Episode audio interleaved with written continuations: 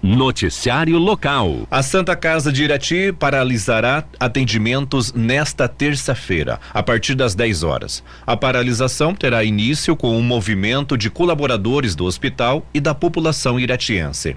Atendimentos de cirurgias eletivas, consultas ambulatoriais, maternidade e outros que não sejam casos de urgência e emergência não serão oferecidos à população. Já as situações emergenciais continuarão sendo atendidas normalmente. A decisão de paralisação aconteceu após uma reunião entre integrantes da Irmandade, da Provedoria, da Administração e do Conselho Deliberativo, realizado na última quarta-feira. Em vídeo publicado nas redes sociais na sexta-feira, o provedor do hospital Ladislau Obresuti Neto justificou que a Santa Casa de Irati está enfrentando problemas financeiros por conta da falta de reajustes na tabela do Sistema Único de Saúde, o SUS, há mais de 10 anos. Que a Santa Casa de Irati está com descompasso financeiro devido à falta de reajustes do SUS.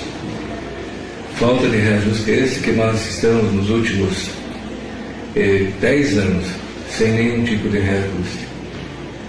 No período de, de, de anos, o salário mínimo teve mais de 1.500% de aumento ah, o gás de cozinha 2.450% de aumento. E a Santa Casa não teve reajuste. Desde 1994, os procedimentos pagos pelo SUS tiveram apenas 93% de aumento. Em virtude dos problemas financeiros, a diretoria do hospital está enfrentando dificuldades para realizar o pagamento dos salários dos funcionários. Desde 2013, a diretoria da Santa Casa vem tentando conversar com os prefeitos da região, com o governo do estado e deputados para tentar viabilizar uma solução para os problemas da Santa Casa. Mas até agora não obteve nenhum nenhum resultado, segundo Ladislau. Então agora chegou um momento que, infelizmente, não conseguimos mais ir para frente do que está. Precisamos realmente do apoio de todos para que a gente saia dessa situação bem conflitante, bem temerosa. E aí que eu coloquei, estou triste porque nós conseguimos manter a Santa Casa como um padrão de qualidade e de excelência. Podemos nos considerar top de linha, mas não temos recursos para manter ela funcionando. As vagas da Agência do Trabalhador de Teixeira Soares. A Agência do Trabalhador de Teixeira Soares está ofertando quatro vagas de emprego nesta semana. As oportunidades são para auxiliar de cozinha, encarregado de cozinha, garçom e técnico de instalação de internet. As vagas de auxiliar de cozinha e garçom são disponibilizadas na Fazenda Virá. E por isso os interessados devem ter disponibilidade de se deslocarem até a empresa para trabalhar nestas duas funções. Para pleitear o emprego de encarregado de cozinha, a pessoa deve ter experiência comprovada com cozinha, capacidade de dividir responsabilidade e monitorar o progresso, ter habilidades de comunicação e liderança, conhecer as tendências culinárias e processos otimizados de cozinha e ainda gostar de gastronomia. Já o técnico de instalação de internet deve possuir carteira nacional de habilitação, a CNH-B, ter noções de instalação e trabalhar em altura. Os interessados nas quatro vagas de emprego devem entrar em contato com a Agência Trabalhador Teixeira Soares, que fica na travessa Aparício Ribeiro Mendes, sem número, anexo ao prédio da rodoviária. Os telefones para contato são 3460 1541 e 99118 5373. Noticiário Geral. O Ministério Público do Paraná denunciou o motorista de 42 anos que conduzia um ônibus da empresa catarinense e fazia a linha Florianópolis, em Santa Catarina, a Foz do Iguaçu, no Paraná, que tombou as margens da BR-277 em Fernandes Pinheiro no dia 31 de janeiro por sete homicídios, seis lesões graves e duas leves, cometidos com dolo eventual ou seja, assumindo a direção com risco de matar outras pessoas. Em contato com a reportagem da Najuá, o promotor de justiça da comarca de Teixeira Soares, Matheus Alves da Rocha, informou que o indiciamento do motorista ocorreria de qualquer forma, a não ser que fosse constatado que foi uma situação que fugisse totalmente do seu controle, o que foi descartado pelos relatos dos passageiros em depoimento à Polícia Civil. A investigação policial apurou, então, se os homicídios foram cometidos na modalidade culposa, ou seja, por mera imprudência do motorista, ou por dolo, na modalidade eventual, ou seja, assumindo o risco do resultado. Considerando os depoimentos dos demais passageiros, dando conta que o estado de sonolência era visível por toda a viagem, com o motorista tendo chegado, por vezes, a invadir a pista contrária durante o percurso e a parar o veículo para lavar o rosto, mas mesmo assim tendo escolhido continuar com a viagem, entendeu esse órgão como configurado o dolo eventual. A perícia realizada pelo Instituto de Criminalística afastou qualquer possibilidade de falha mecânica ou outras causas externas para a ocorrência do acidente, como, como o envolvimento de outros veículos ou a existência de buracos na pista. Esta hipótese já havia sido afastada pela Polícia Civil, que indiciou o motorista por homicídio com dolo eventual. Depois do encerramento das investigações da Polícia Civil e da constatação de não haver mais necessidade de diligências, o Ministério Público oferece a denúncia, ou seja, uma acusação formal que é repassada ao Poder Judiciário para que, se for confirmada a prática de crime, de um crime, o autor receba a pena legalmente prevista. O promotor também informou a nossa reportagem que a empresa catarinense não será responsabilizada penalmente pela Justiça Estadual. Já a responsabilização civil, por conta da escalação do funcionário, caberá à Justiça do Trabalho de Santa Catarina. Nossa reportagem tentou contato pelos meios fornecidos pela empresa, mas não obteve resposta. O espaço continua aberto para a manifestação dos interessados.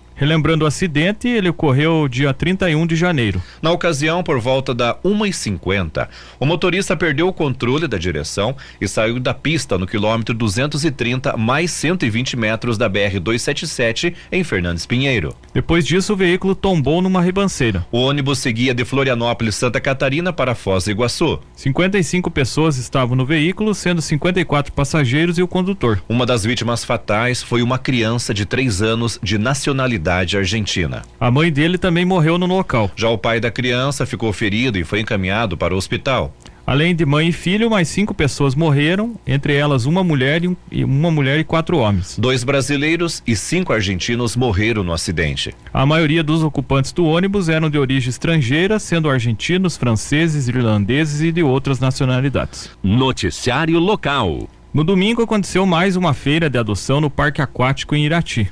Mesmo com o tempo instável que acabou inviabilizando parte do evento, foram adotados nove animais. A promoção foi da Secretaria de Defesa Animal em parceria com o Grupo de Protetoras Independentes de Animais, Anjos do Bem, e do Conselho Municipal de Proteção e Bem-Estar Animal, Combeia. As feiras de adoção são realizadas com frequência e geram resultado positivo, principalmente na qualidade de vida dos animais, que passam a contar com tutores responsáveis. Ao levar para casa o cão ou o gato, a pessoa recebe orientações e assina um termo de eh, responsabilidade, se comprometendo a cuidar do pet com, todo, com tudo o que necessita, como espaço adequado, alimentação, vacinas, entre outros. E quem deseja adotar um animal pode entrar em contato com a Secretaria Municipal de Defesa Animal no telefone WhatsApp 99115 6758.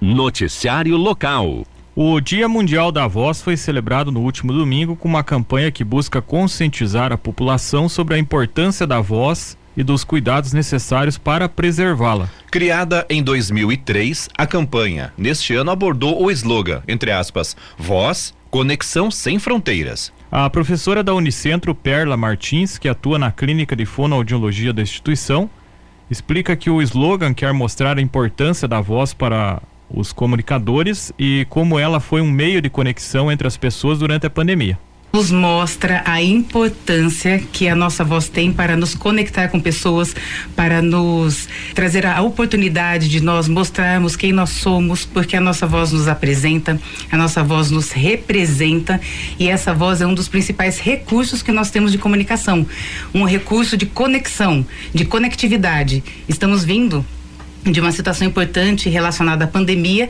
onde nós tivemos um momento muito difícil, onde nós perdemos as conexões pessoais e a voz foi o principal recurso que nós tivemos para nos conectar com pessoas através de telefonemas, através de redes sociais, através de videochamadas. Em Irati, a clínica de fonoaudiologia da Unicentro oferece atendimento gratuito a quem precisa, oferecendo diversos serviços, conforme Perla nós temos a possibilidade de atender quaisquer casos relacionados à comunicação humana, à audição e à voz. Falando especificamente em relação à voz, nós trabalhamos e atendemos pessoas na área da reabilitação, que são os casos relacionados aos desvios vocais, distúrbios vocais ou alterações que limitam o bom uso da voz e que comprometem a qualidade de vida das pessoas.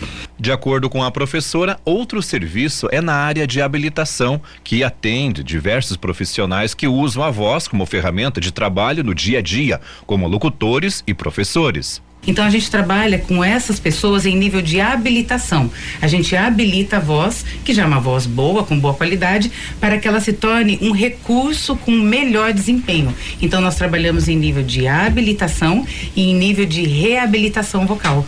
Perla diz que os profissionais trabalham com o aprimoramento vocal, buscando uma qualidade da voz. É um padrão de qualidade geral em relação à produção desse som em nível de pregas vocais e também para, que tenha um bom desempenho do funcionamento dessa musculatura, porque a nossa voz é produzida por uma série de estruturas que se conectam no aparelho fonador. O fonoaudiólogo busca, por meio de exercícios, aprimorar a qualidade desse sinal sonoro, gerado pela voz e pelas pregas vocais, que se encontram na região do pescoço e na laringe. E nós trabalhamos a qualidade desse som, porque ele, o som ele é gerado em nível de pregas vocais, mas ele precisa ser amplificado para ele ser percebido e ouvido com boa qualidade. Então nós temos um som que ele é trabalhado nas estruturas do trato vocal para que tenha uma melhor qualidade em questão de projeção, em clareza do som, em nível de ressonância dessa voz e em nível de articulação dessa voz. A professora da Unicentro relata que são realizadas diversas técnicas. Então são várias técnicas, exercícios, desde técnicas de orientações corporais até o nível, principalmente das técnicas e orientações relacionadas à respiração, à fonação, que é a produção da voz, e a, a, utilização desses articuladores que produzem os sons da fala e a essa ressonância que é tão importante né, da voz relacionada à qualidade que ela tem.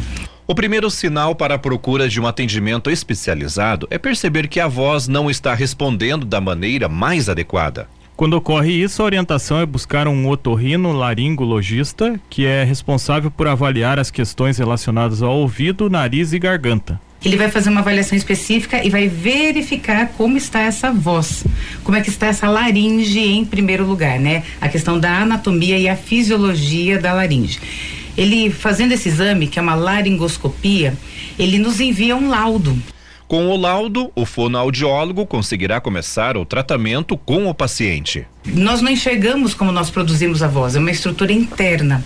Então, quando vem esse exame, nos dá uma segurança, um respaldo para que a gente faça uma melhor atuação em relação a um possível problema que, que essa pessoa venha a ter. Segundo Perla, o atendimento começa com a verificação do paciente nós vamos fazer todo um processo de verificação do histórico dessa pessoa, um, que nós chamamos de anamnese, uma entrevista inicial para conhecer qual é a queixa principal. E aí vem todo um procedimento relacionado à avaliação dessa voz, à autopercepção da pessoa em relação à sua voz. Nós gravamos a voz e fazemos uma análise mais específica, que é conhecida como análise acústica para verificar os parâmetros eh, objetivos dessa voz. Então, nós depois analisamos tanto a parte da percepção dessa voz, né, da qualidade dessa voz, que o fonoaudiólogo ele tem essa habilidade de avaliar a qualidade da voz, junto com a percepção do, próximo, do próprio paciente, e essas questões acústicas relacionadas à voz, entre outros procedimentos. Aí sim nós vamos eh, traçar um planejamento para um bom atendimento. Quem não possui problemas na voz também pode procurar atendimento especializado, especialmente se a voz for um instrumento de trabalho. Nesses casos é realizado um atendimento preventivo para que a voz não seja danificada. No caso dos profissionais da voz, esse recurso desse exame, ele é um recurso preventivo para um acompanhamento em relação a como está essa estrutura. E é fundamental que a gente faça. É igual ter um carro. Uhum. O carro precisa de manutenção. Se a gente não põe combustível, não faz a manutenção nos pneus ou no motor, pode ter um problema. É a mesma coisa com a nossa voz. De acordo com a professora, quem trabalha com a voz também precisa cuidar da hidratação. Nesse sistema respiratório, onde está a laringe, nós temos uma série de líquidos e secreções que são geradas para a lubrificação do sistema. O problema é quando isso está muito, é, muito denso, né? Então a água ajuda a fluidificar essa, é, esses líquidos também e atuam no bom funcionamento muscular. Uma das dicas de hidratação é beber água duas horas antes do uso intenso da voz. Existe uma hidratação que é mais direta, que é a questão da nebulização, que geralmente a gente faz com soro fisiológico. Depois de 15 minutos, a gente tem uma hidratação adequada, pensando em nível de laringe. A professora destaca que há casos que precisam ter cuidados porque podem desidratar o corpo. É o caso do ar condicionado. Nós estamos aqui no estúdio que tem uma série de equipamentos e que ele está climatizado com ar condicionado. Então esse ar condicionado ele pode potencializar o ressecamento. Um outro fator que pode potencializar o ressecamento é o próprio uso da voz, variação de temperatura, determinados tipos de alimento, como a cafeína, que tem uma tendência a desidratar o organismo. Então a gente precisa fazer a reposição conforme o uso, o nosso corpo e a nossa demanda de uso corporal. A quantidade de água a ser bebida será diferente para cada pessoa. Apesar de popularmente a dica ser de beber 2 litros de água por dia, algumas pessoas precisam beber mais água do que outras. A água, ela deve ser ingerida em torno de 35 ml por peso ao longo do dia. Então, uma pessoa de mais ou menos 60 quilos, ela precisa ingerir quase 3 litros de água, 2,5, 3 litros de água. Então, cada um vai pegar aí o seu peso corporal, e vai fazer uma uma avaliação, né, uma verificação dessa quantidade de água, fazendo uma multiplicação por 35. Então cada um sabe quanto tem que ingerir de água ao longo do dia. A professora alerta que não é apenas sair bebendo água, mas é preciso procurar profissionais para uma orientação mais adequada. O melhor, na verdade, é passar por especialistas uhum. da área e verificar quais são as suas necessidades hídricas. Porque além dessas necessidades, que são comentários básicos que a gente faz, cada pessoa é uma pessoa. Imagina, se uma pessoa tem alguma alteração de saúde, como uma questão renal, às vezes não pode ingerir mais do que a quantidade é, de dois litros de água ou uma água estipulada por um profissional. Por isso a gente fala que o nosso corpo ele precisa ser verificado pelos profissionais adequados por uma rede de especialistas e profissionais que vão nos ajudar a manter o funcionamento desse corpo.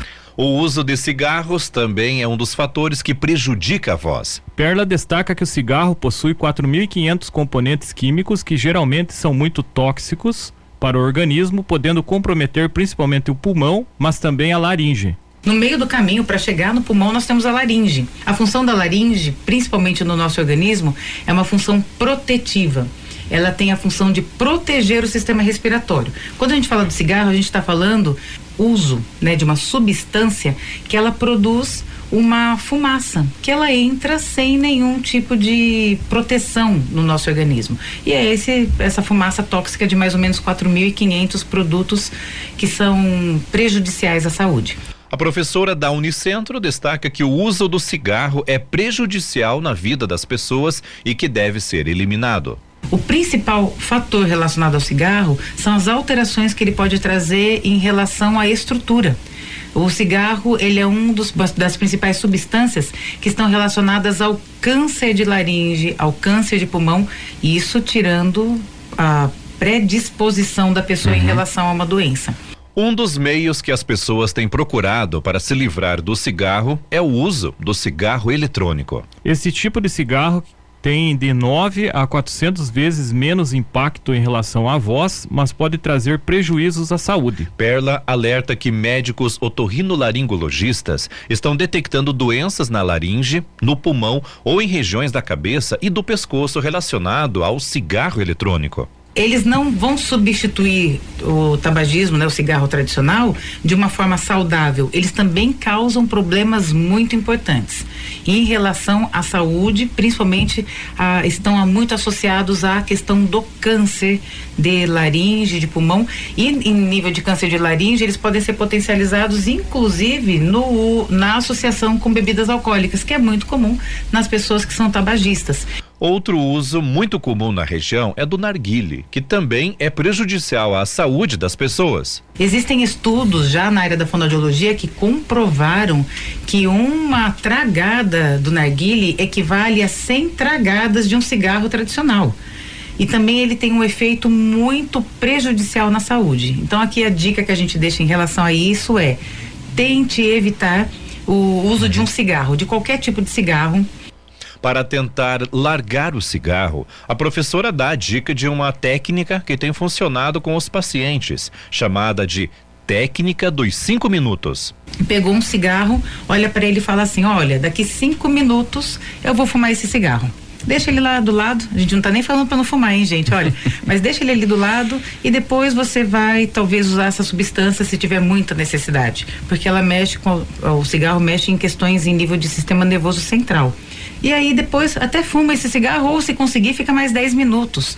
O que que os pacientes nos relatam e o que que a gente observa numa prática clínica? Isso não é evidenciado infelizmente ainda em pesquisa, mas aí compartilhando um pouco de prática clínica. Que os pacientes vão eliminando o hábito. Então, se chega a fumar dois maços, que são 40 uhum. cigarros em 24 horas, e a gente sabe que tem o horário de dormir, né? É, cai para dois maços, cai para um maço, cai para dez unidades e aí com o passar do tempo, com muito esforço, força de vontade, vai eliminando o hábito. Ou às vezes elimina de uma hora para outra, né? Eu não vou mais fumar e elimina esse hábito, porque ele é extremamente prejudicial para a vida da pessoa. O atendimento na clínica escola de fonoaudiologia da Unicentro é gratuito à população. Mais informações podem ser obtidas pelos telefones 99904 0346, 3421 3228 e 3421 3224. Nesse momento, vamos a Curitiba conversar com a Miriam Rocha, direto da Agência Estadual de Notícias. O destaque de hoje: dia D de vacinação registrou mais de 300 mil doses aplicadas no Paraná. Conta pra gente, Miriam. Olha só, gente, o governo do estado ele mobilizou aí mais de 5 mil profissionais da saúde e registrou a aplicação de 308.906 doses no dia D de vacinação, que foi realizado no sábado, nos 399 municípios do estado. A ação coordenada pela CESA, Secretaria Estadual da Saúde, visou atualizar a carteirinha vacinal e ampliar a cobertura de imunizantes contra a Covid-19, influenza e também as demais vacinas de rotina. O balanço balanço ele foi divulgado no dia de ontem pela CESA. Houve muita movimentação durante o dia aí nos mais de 300, ou melhor, nos mais de 1.300 locais de vacinação distribuídos nos municípios do Paraná. Até o meio-dia aí, cerca de 91 mil pessoas haviam sido vacinadas, mas a grande parte da população escolheu mesmo ir no período da tarde para receber a proteção contra as várias doenças, entre elas a poliomielite, o sarampo e a varicela. A vacina contra a influenza, ela foi aí o imunizante que teve a maior adesão, né? Atingiu 177.300 doses aplicadas. Na sequência, veio a vacina da Covid-19, com 98 mil aplicações. E as de rotina, com 300, ou melhor, com 33.400 doses aplicadas. Olha, gente, dentre as vacinas disponíveis estavam lá da hepatite B, a BCG para formas graves da tuberculose, hepatite A, febre amarela, rotavírus, HPV, influenza, Covid, entre outras, né? De acordo com o Ministério da Saúde, a cobertura vacinal considerada ideal para BCG, Covid-19 e rotavírus é de no mínimo 90% da população vacinada. E para os outros imunizantes do calendário vacinal, a meta é de 95%. A diretora de Atenção e Vigilância em Saúde, lá da CESA, a Maria Goretti, ela ressaltou que o trabalho do Estado continua para incentivar a vacinação. E olha só, gente, o Estado está fazendo a parte dele, está colocando à disposição aí as vacinas que todo mundo precisa. E é importante que no mínimo 90% das pessoas estejam vacinadas, para que as doenças que já foram erradicadas não acabem voltando. Talvez você que é jovem aí não tenha vivido ou convivido ou, ou, ou tido conhecimento de casos de poliomielite, né, que é a, a, paralisia infantil e outras doenças como sarampo que matou tantas crianças, né? Mas elas foram erradicadas por quê? Porque teve vacinação. E com a vacina houve a erradicação dessas doenças. E se você não vacinar, elas podem voltar. Portanto, faça a tua parte também, tá? Não espere só que os governos façam a parte deles aí colocando à disposição. Eles colocam à disposição, mas se você não toma vacina, o risco é para você e para quem está à sua volta. Bom, era essa a informação que eu tinha para hoje, meus amigos. Um grande abraço. Até amanhã, se Deus quiser. Noticiário Geral. A Procuradoria-Geral da República, a PGR, entrou no Supremo Tribunal Federal, STF, com denúncia contra o senador Sérgio Moro do União Brasil por calúnia em razão da fala do ex-juiz de que o ex, de que o ministro Gilmar Mendes estaria envolvido com um esquema de venda de sentenças judiciais. A acusação toma como base vídeo que viralizou nas redes sociais na semana passada, em que Moro é flagrado falando sobre, entre aspas, comprar um habeas corpus de Gilmar Mendes. A denúncia assinada pela vice-procuradora Lindora Maria Araújo que pede na ação que o senador seja condenado e que, se a pena for superior a quatro anos de prisão, ele perca o mandato. Na análise da PGR, Moro cometeu o crime de calúnia contra o ministro ao supor que o magistrado pratica corrupção passiva. Além disso, na avaliação do órgão, o ex-juiz estava ciente da gravidade do que estava dizendo e o fez em público, na frente de outras pessoas e sabendo que estava sendo filmado. Ele também teria atuado com o objetivo de depreciar e colocar em dúvida a credibilidade do trabalho de Gilmar Mendes na corte. Segundo a coluna da jornalista Mônica Bergamo, do portal UOL, a PGR pede também a preservação do vídeo que foi publicado no Instagram e que mostra o ex-juiz proferindo a frase. Solicita ainda que Moro seja notificado a apresentar uma resposta em um prazo de 15 dias. De acordo com a ação, se Moro for condenado à pena de prisão por por tempo superior a quatro anos, a Procuradoria pede que ele perca o mandato de senador, como previsto no Código Penal. O Ministério Público Federal também pede o pagamento de uma indenização por parte do ex-juiz. Moro alega que sua fala foi, abre aspas, retirada de contexto tanto que foi divulgado só um fragmento e não contém nenhuma acusação contra ninguém. Fecha aspas. No vídeo, o ex-juiz da Lava Jato aparece em uma festa junina conversando com outras pessoas. Uma voz feminina ao fundo diz, abre aspas, está subornando o velho, fecha aspas. Moro então responde, abre aspas, não, isso é fiança, eh, instituto para comprar um habeas corpus do Gilmar Mendes, fecha aspas. Depois ele pega um copo contendo aparentemente vinho quente e o suco de uva. Em outro vídeo, a mulher de Moro, a deputada federal Rosângela Moro, do União Brasil de São Paulo, aparece ao lado do marido explicando a brincadeira junina de prender a pessoa. A parlamentar afirma rindo, abre aspas. Aqui nunca mais, fecha aspas. Moro então diz, abre aspas, vamos dar uma olhada lá, o que é que é, fecha aspas. E a Rosângela, a esposa dele, segue dizendo o seguinte, abre aspas, você entendeu? Você vai para a prisão. Se alguém vai lá e dá cincão, você fica mais 10 minutos preso. Não é uma boa ideia? Fecha aspas, questionou ela. As informações são do portal Bem Paraná.